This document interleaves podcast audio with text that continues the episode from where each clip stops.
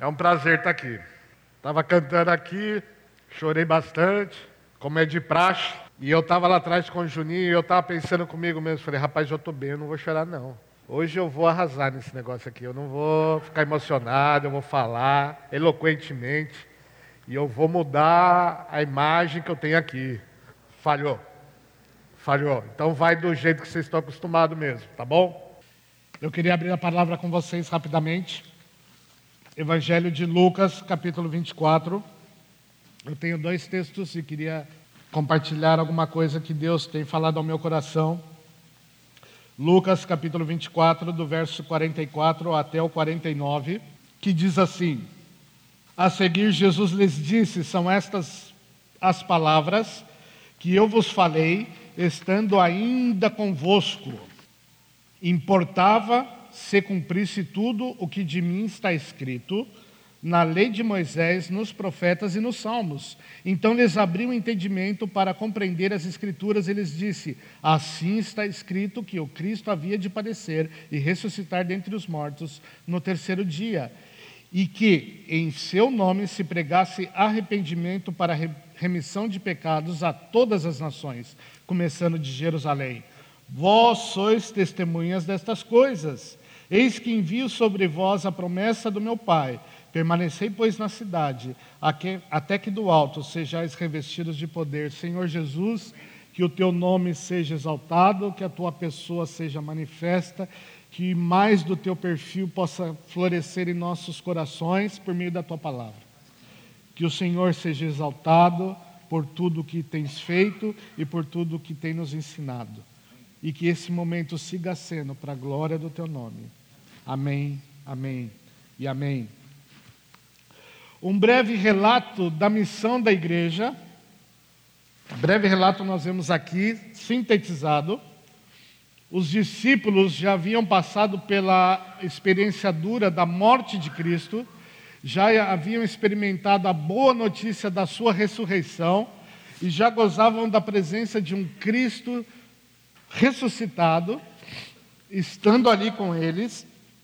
E então, em um determinado momento, em suas palavras finais,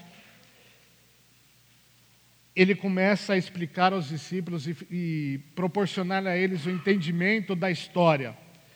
E posiciona os discípulos dentro da história que Deus tem escrito por meio da sua manifestação desde a sua criação. E ele fala assim: que estando ainda convosco, importava que se cumprisse tudo que de mim está escrito na lei de Moisés, nos profetas e nos salmos. Tudo que no passado vocês ouviram das Escrituras, do Antigo Testamento que eles já tinham nas mãos, tudo que os profetas, os pais da fé falaram, tudo tinha que ser cumprido. Tudo que vocês viram passar comigo era cumprimento daquilo que as Escrituras falavam, e eles passaram a entender isso de maneira clara porque eles estavam ali vivenciando e Cristo dava a capacidade deles agora de entender toda essa linha. E ele falou: todo esse tudo que passou, toda a sombra das coisas que haviam de, de acontecer, aconteceram. Eu já morri, eu já morri pelo pecado do mundo, eu já ressuscitei. E vocês estão aqui comigo. Então ele remeteu ao passado e falou: agora é o presente, vocês estão aqui comigo. E vocês são testemunhas de tudo isso que aconteceu. E aí ele, ele, ele dá uma prospecção futura para os discípulos. E ele fala aqui que esse evangelho, eu estou com um problema aqui de encaixar a palavra com o com, meu óculos aqui. Então eles abriram entendimento, e que, é, 47, que em seu nome se pregasse arrependimento para a remissão de pecados a todas as nações, começando de Jerusalém. Ele falou: e agora o que fica para acontecer é que vocês vão ser revestidos do poder de Deus, e a partir de Jerusalém vocês vão ser testemunhas destas verdades a todas as nações. E aí começa a missão a missão. Existe um jogo de palavras louco e a gente se perde nessas palavras, missões, missão, grande comissão. A missão é essa: pregar o Evangelho a todas as nações. Então, eles entenderam o que eles tinham que fazer: ir para Jerusalém, ser revestidos de poder do Espírito Santo. Cristo já estava com Deus agora na glória e eles iriam começar uma nova etapa. Essa nova etapa nós a vivemos aqui hoje. Que delícia! É a mesma missão: fazer com que o Evangelho chegue a todas as nações. Então, essa, essa, essa, esse desafio que nós temos, ele é delicioso. Então, de, com essa ideia em mente, com essa missão em mente, eu queria ir para vocês para o segundo e último texto que eu queria compartilhar com os irmãos, que está em Colossenses, capítulo 4, último capítulo da carta de Paulo aos Colossenses, a partir do verso 2 até o 6. Colossenses, capítulo 4, do verso 2 até o 6.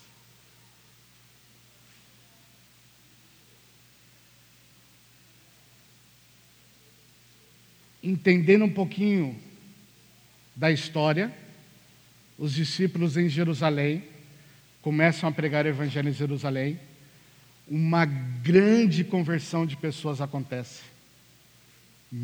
5 mil em uma pregação, 3 mil em outra pregação, muitas pessoas se convertem. Uma igreja forte ali em Jerusalém começa a acontecer ali. E de repente uma grande perseguição acontece, muitos crentes saem por todas as partes pregando o evangelho por meio de uma por causa de uma perseguição aos crentes. A conversão do apóstolo Paulo nesse processo, que era um perseguidor da igreja e se converte. E ele é separado para pregar o evangelho às nações, como vocação ministerial. E por pregar o evangelho, ele é preso. Muito provavelmente em Roma ele estava preso quando escreve essa carta. Há cidade de Colossos para um grupo que se reunia como igreja nessa cidade. Essa cidade estaria hoje na, na Turquia, na Ásia. As sete igrejas que são citadas em Apocalipse estão ali pertinho de Colossos. Colossos não é citada, mas está ali pertinho. Essa igreja nasce ali. E nasce pela pregação de um, de um cidadão chamado Epáfras, que muito provavelmente se converteu pela pregação de Paulo em outra cidade, provavelmente Éfeso, que era uma cidade que, quando Paulo fez a sua incursão missionária, uma viagem missionária para sair pregando o evangelho em cidades que não tinham a presença da igreja ainda, esse rapaz se converte e ele era, de alguma forma, residente de Colossos e começa uma igreja, provavelmente em sua casa. Paulo não plantou a igreja em Colossos, mas muito provavelmente uma pessoa que se converteu com a sua pregação começou a igreja lá. E essa igreja começou a dar alguns problemas na questão doutrinária. Alguns judeus estavam ali convertidos nessa igreja e queriam que houvessem práticas antigas que eram sombra das coisas que haviam de vir, que já não precisavam mais ser praticadas, e eles pregavam que tinha que praticar alguns ritos judaicos para ser um cristão verdadeiro. Isso não era verdade. Alguns, eh, ainda acreditavam, por meio de uma seita que não se tem muito notícia de como era essa ideia, depois de alguns anos apareceu uma seita muito forte que tinha algumas ideias que surgiram ali em Colossos, que era a ideia de que havia um mistério, uma, uma coisa, uma sabedoria muito especial com relação a anjos e uma loucura doida lá. E eles acreditavam que algumas pessoas eram especiais e podiam entender coisas especiais. Eram doutrinas erradas que nasciam no meio do corpo de Cristo. E Epáfras viu isso e foi bater um papo com Paulo lá em Roma, uma, uma, uma viagem longa para a época. E Paulo escreve essa carta e dá orientações. E essa carta é uma carta circular que devia, inclusive, passar por uma cidade chamada Laodiceia, que tinha uma igreja lá também. E ele enviou duas cartas ali para esse pessoal: uma para Laodiceia e uma para Colossos. E essas cartas deviam ser intercambiadas depois. Esse era o contexto. Esse era o contexto. Um homem que pregava o evangelho estava preso em Roma, uma prisão domiciliar com um soldado romano ao lado. Ele podia receber pessoas, e ele estava ali com várias pessoas que, que ele recebia ali. E esse era o contexto. E dentro desse contexto, em uma parte dessa carta, ele diz: perseverai na oração, vigiando com ações de graças. Suplicai ao mesmo tempo também por nós, para que Deus nos abra a porta à palavra, a fim de falarmos do mistério de Cristo, pelo qual também estou algemado, para que eu manifeste como devo fazer. Portai-vos com sabedoria para os que são de fora, aproveitai as oportunidades, a vossa palavra seja sempre agradável, temperada com sal, para saberdes como deveis responder a cada um. Paulo, então, depois de ensinar muitas coisas por essa carta, chega um momento em que ele dá um conselho a essa igreja: perseverai na oração, perseverar, constância no bate-papo com Deus, orem, orem, tenham disciplina na oração. Ele diz aqui, vigiando com ações de graça. A palavra vigiando aqui dá a ideia de não divaga na oração, tenha foco. Peçam coisas específicas que tenham a ver com a vontade de Deus. Foquem nesses pedidos, vigiem nisso. Essa é que é a ideia. E orem com gratidão no coração, com gratidão por tudo que Deus está fazendo, mas orem e intercedam e peçam. E ele diz aqui: suplicai, uma, uma, uma petição forte, de desejo intenso. Ele fala suplicar e ao mesmo tempo, dentro desse contexto de oração, supliquem também por nós. E aí ele está falando dele lá e de toda uma gama de pessoas que estão tratando de levar o evangelho a lugares onde a igreja ainda não está presente, onde a igreja ainda não é pungente. Ora por nós. Vocês que estão aí como igreja, vocês hoje são igreja. Vocês não tinham, vocês não conheciam nada, e hoje vocês são igreja de Cristo. Então, como vocês são igreja, eu vou pedir para vocês: orem por nós, orem por nós, para que Deus nos abra a porta à palavra. Ele orava, ele pediu orações para que as oportunidades acontecessem. O Evangelho não é pé na porta. O Evangelho não é pé na porta. Orem para as oportunidades. Paulo fala: Olha, eu estou aqui em Éfeso, e uma, uma das vezes ele escreve e diz: Eu cheguei em Éfeso e me abriu uma porta em Éfeso para pregar o Evangelho. Ele gastou muitos, ele gastou bastante tempo ali em relação às outras cidades. Provavelmente ele fez ali o seu quartel-general para, para ministrar as outras cidades e pregar o evangelho, ele voltava para Éfeso, porque uma porta abriu, se abriu ali. Então ele falava: Igreja, orem para que as portas se abram, para que eu possa pregar o evangelho. Esse homem estava preso. Eu li a primeira vez eu falei: Esse cara que, que abre que porta, meu? A da cela? Para ele sair de lá? Mas dentro daquele contexto, as pessoas vinham até ele e ele pregava o evangelho, inclusive para o guarda que estava do lado dele. Eram oportunidades, portas que se abriam. E ele pedia oração à igreja para que naqueles lugares extremos, onde a igreja ainda não é presente, onde ele tem o ministério de levar o evangelho a essas pessoas, para que ali comece a haver igreja, ele pede oportunidade. E a oportunidade vem pela oração focada, vigilante, suplicante, disciplinada. Quem está lá precisa disso, desse tipo de oração. Não é verdade, pessoal? Precisa. E algumas coisas acontecem, eu olho para Lília e falo assim: Lília, alguém deve estar orando. Porque coisas não acontecem, não acontecem, não acontecem, não acontecem. A gente pedindo, e aí acontece. E eu falo: alguém orou. Alguma coisa no céu, nas regiões celestes aconteceram. E eu estou dando uma benção aqui. Eu não vi nada, mas alguém orou. O pastor orou, o Márcio orou, o Lucas orou, alguém orou. Porque alguma coisa aconteceu. A gente sabe que o Evangelho se move assim, com essa atmosfera.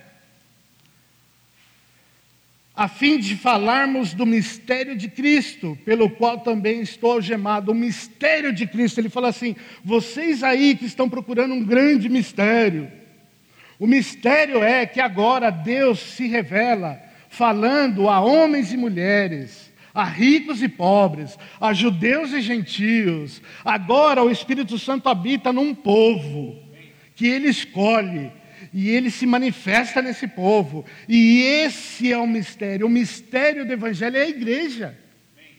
Nós somos o mistério. Que essas pessoas precisam ver. Nós carregamos o mistério, a explicação do mistério. E quando a pessoa se converte, acabou o mistério. Ele começa a aprender tudo aquilo. Pregação do Evangelho. As nações que não têm a Cristo, que não têm uma igreja ali manifestando o poder de Deus, eles são ignorantes com relação ao mistério dos nossos tempos, que é a igreja.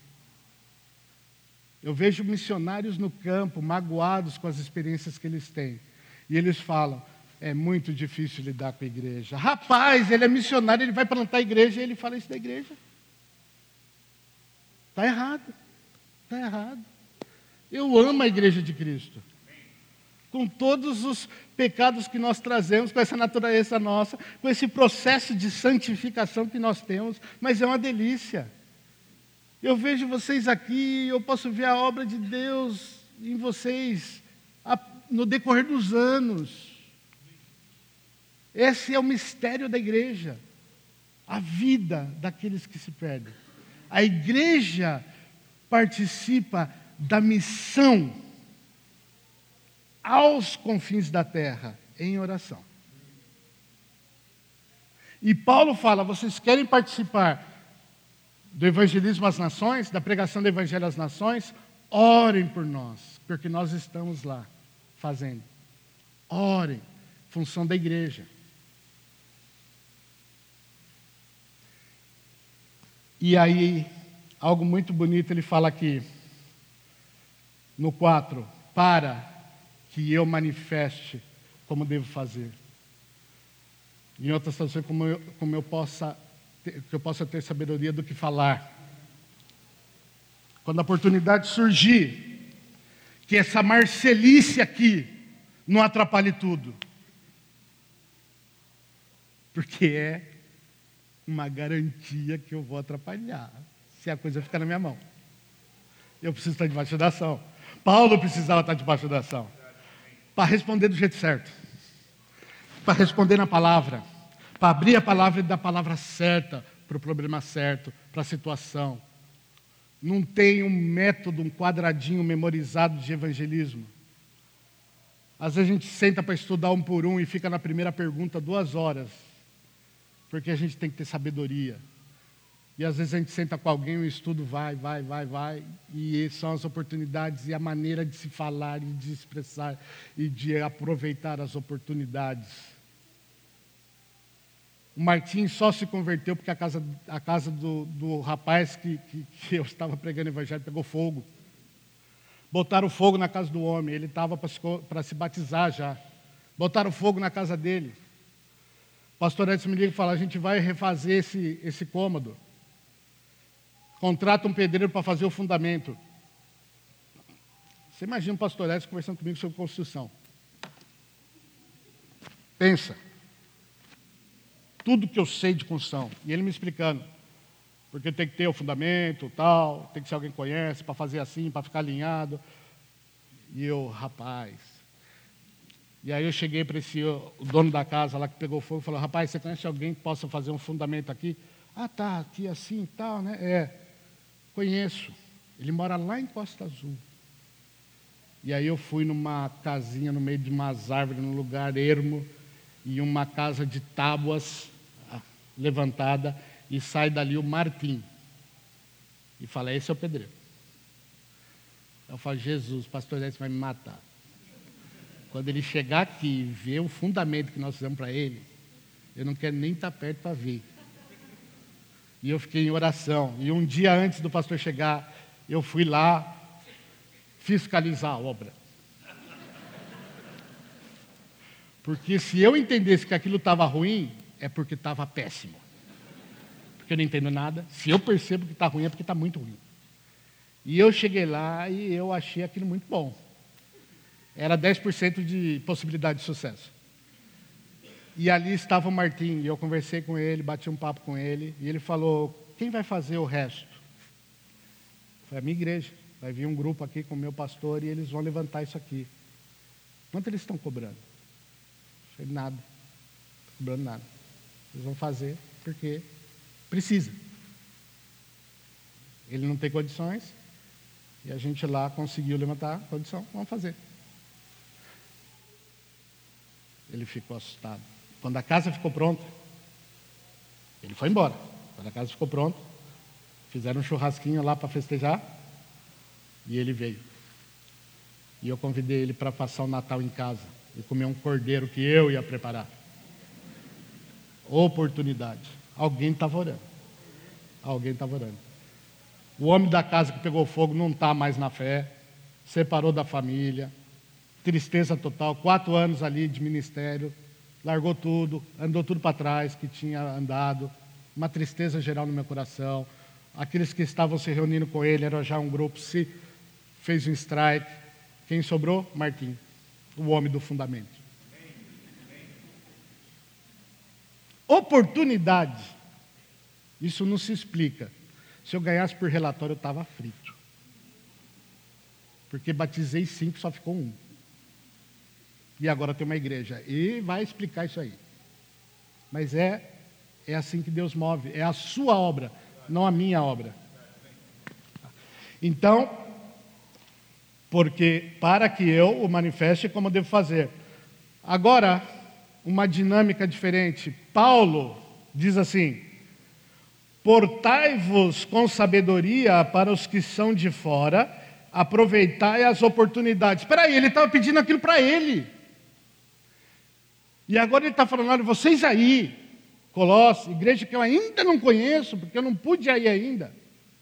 Vocês, por favor, vocês vão fazer o seguinte: vocês vão se portar com sabedoria para os que são de fora. Os que são de fora são os que não têm a Cristo ainda, que não conhecem a Cristo, e vocês precisam se portar com sabedoria para com eles. Eu, quando estava querendo pregar essa, essa carta aqui, me deram uma, um link aqui no texto, e eu estava falando aqui sobre, se vocês forem no verso 18 do capítulo 3, até o verso 1 do capítulo 4, ele está falando de relacionamento familiar, de relacionamento patronal, social, de trabalho de patrão e empregado. Ele está falando de um monte de coisas com relação à sociedade, como os crentes deviam viver em sociedade, como os crentes deviam viver em família. E aí ele começa falando, perseverar em oração. Eu falei, rapaz, que tem que ver uma coisa com a outra aqui.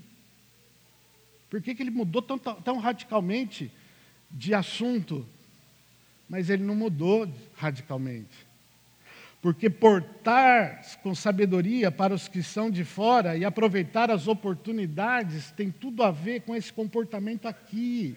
Que eu não vou gastar tempo aqui, porque eu sei que eles estão gastando tempo na escola dominical com vocês, que eu já sei.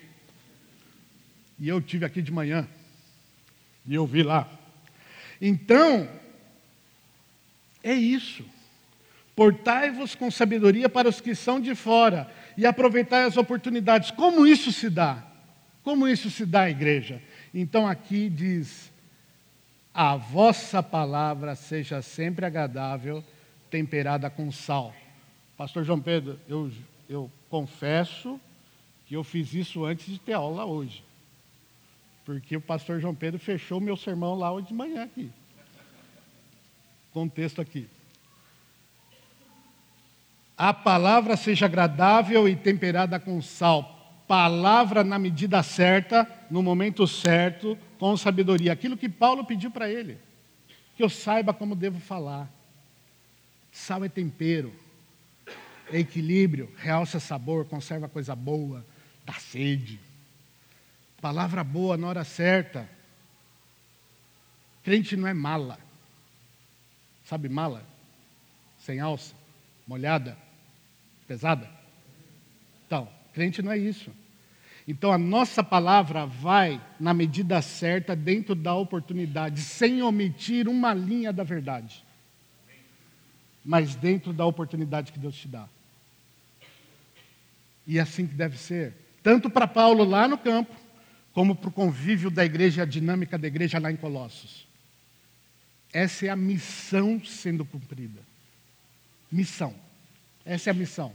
Missão não é o missionário que faz. Missão não é a igreja que faz. Aqui, só, fechadinha.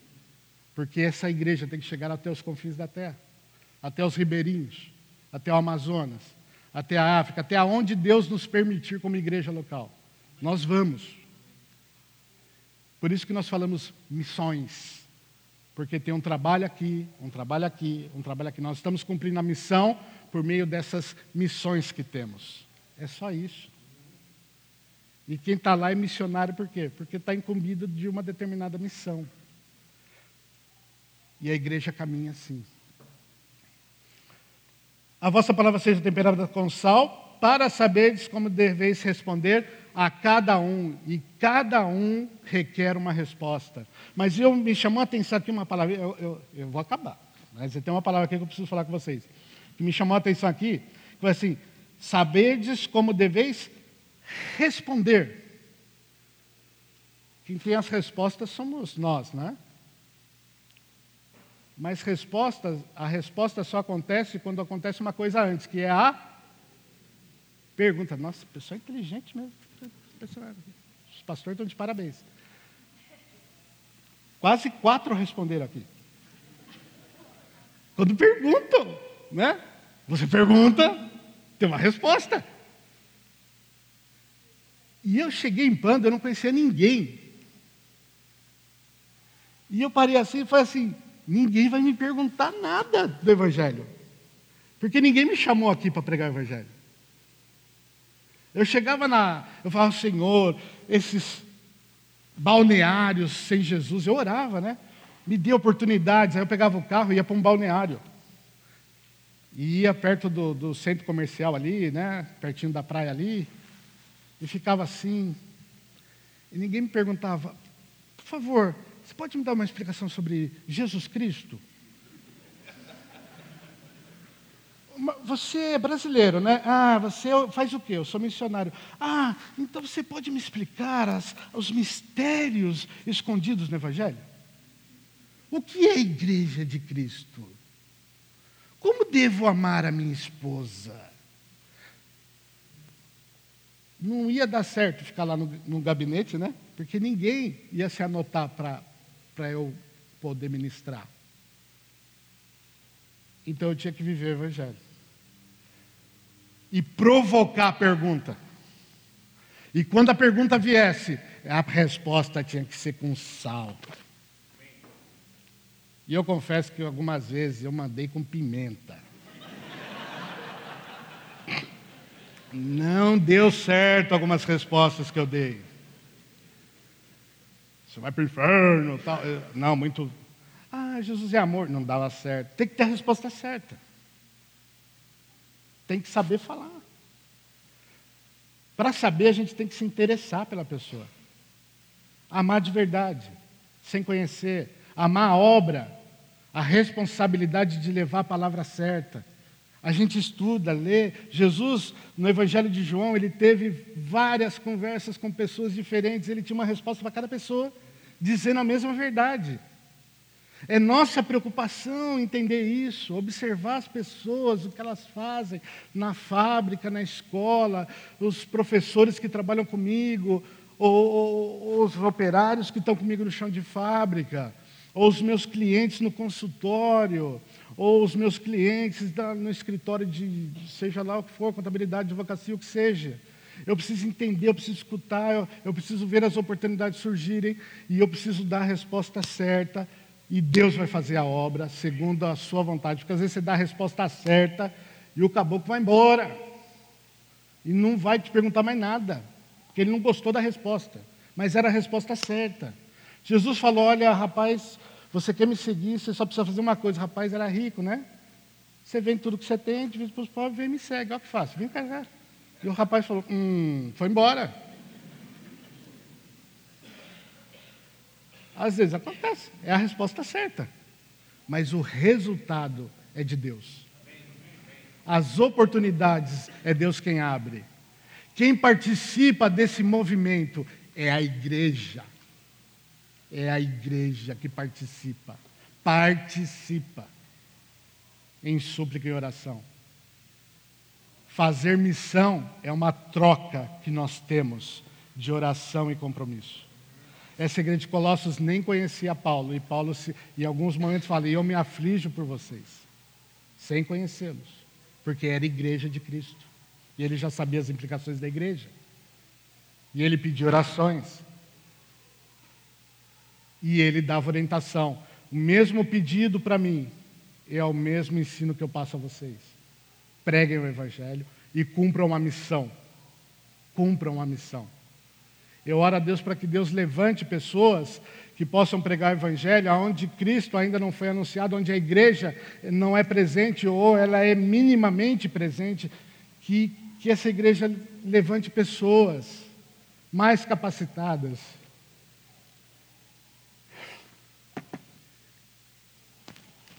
Está aqui. Mais capacitadas, mais instruídas mais entendida das Escrituras, mais jovens. Eu estou velho. O pastor João Pedro, o pastor fica, é, nós estamos velhos, estamos passando. Aí o pastor Sérgio, o Fábio é novo, e eu fico assim, eu estou no metade do caminho. Já estou mais com pelado que o pecar. Eu vou instalar uma porta e dói tudo. Eu não aguento, dói as costas, e eu fico triste, e eu quero me envolver com futebol e evangelizar. E eu tenho estiramento, câimbra, dor do joelho, distensão. Eu quero passar a noite acordado com as pessoas falando e eu durmo no meio do caminho. Eu conto piada, os jovens olham para mim e falam: que cara chato. Está passando, gente. A gente precisa de mais. Não é todo mundo. A porcentagem é pequena. O pastor João Pedro falou de porcentagem de missionários e alguns motivos porque há déficit de missionários sérios no campo missionário. O que ele falou é verdade. Fato é também que a porcentagem é mínima. Alguns irão. Alguns irão. E a igreja vai sustentar mas eu quero alguns. Não um, alguns. Minha oração é essa também. Jovens, se você entende que Deus está tocando seu coração para ir gastar seu, sua vida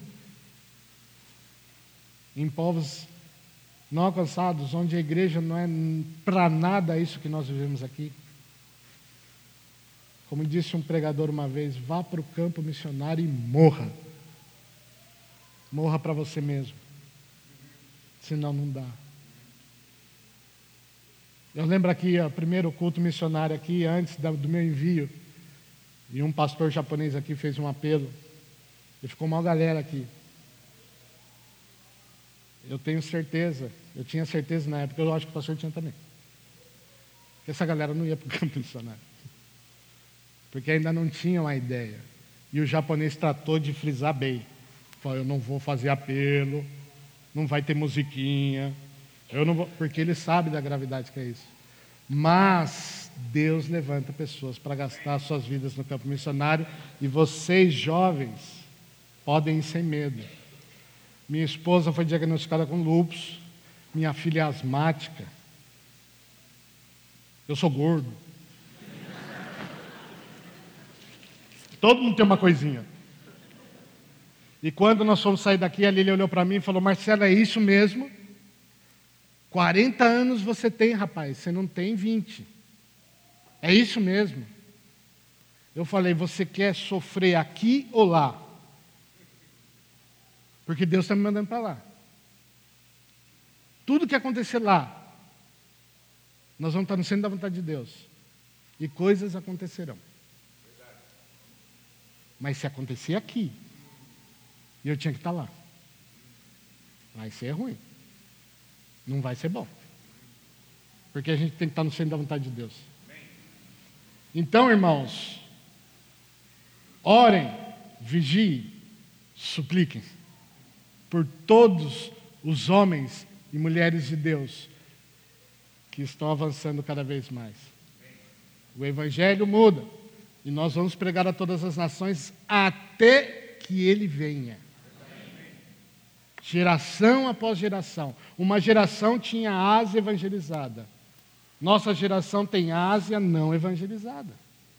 Uma geração teve a Europa evangelizada, pregando evangelho para todo mundo. Nossa geração tem a Europa sem uma igreja forte, atuante ou presente.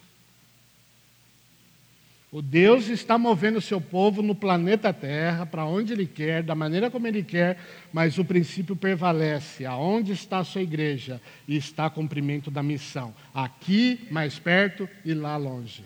E sempre vai ser assim. A nossa geração é essa e é o que nós temos para fazer. Que os nossos filhos aprendam e se a igreja virar o globo e for tudo para o outro lado, que os nossos filhos estejam envolvidos com essa obra e eles preguem onde tenha que ser porque é assim que vai ser até que o reloginho faça assim e comece a consumação dos séculos. E nós vamos subir com Cristo, e aí as, as coisas finais acontecerão. Até lá, as nações vão escutar o Evangelho por meio da igreja. Amém? Amém? Que bom, que bom. Que Deus abençoe vocês como igreja. Eu queria terminar com uma oração. Eu queria orar por vocês porque vocês vão estar orando por mim. Amém?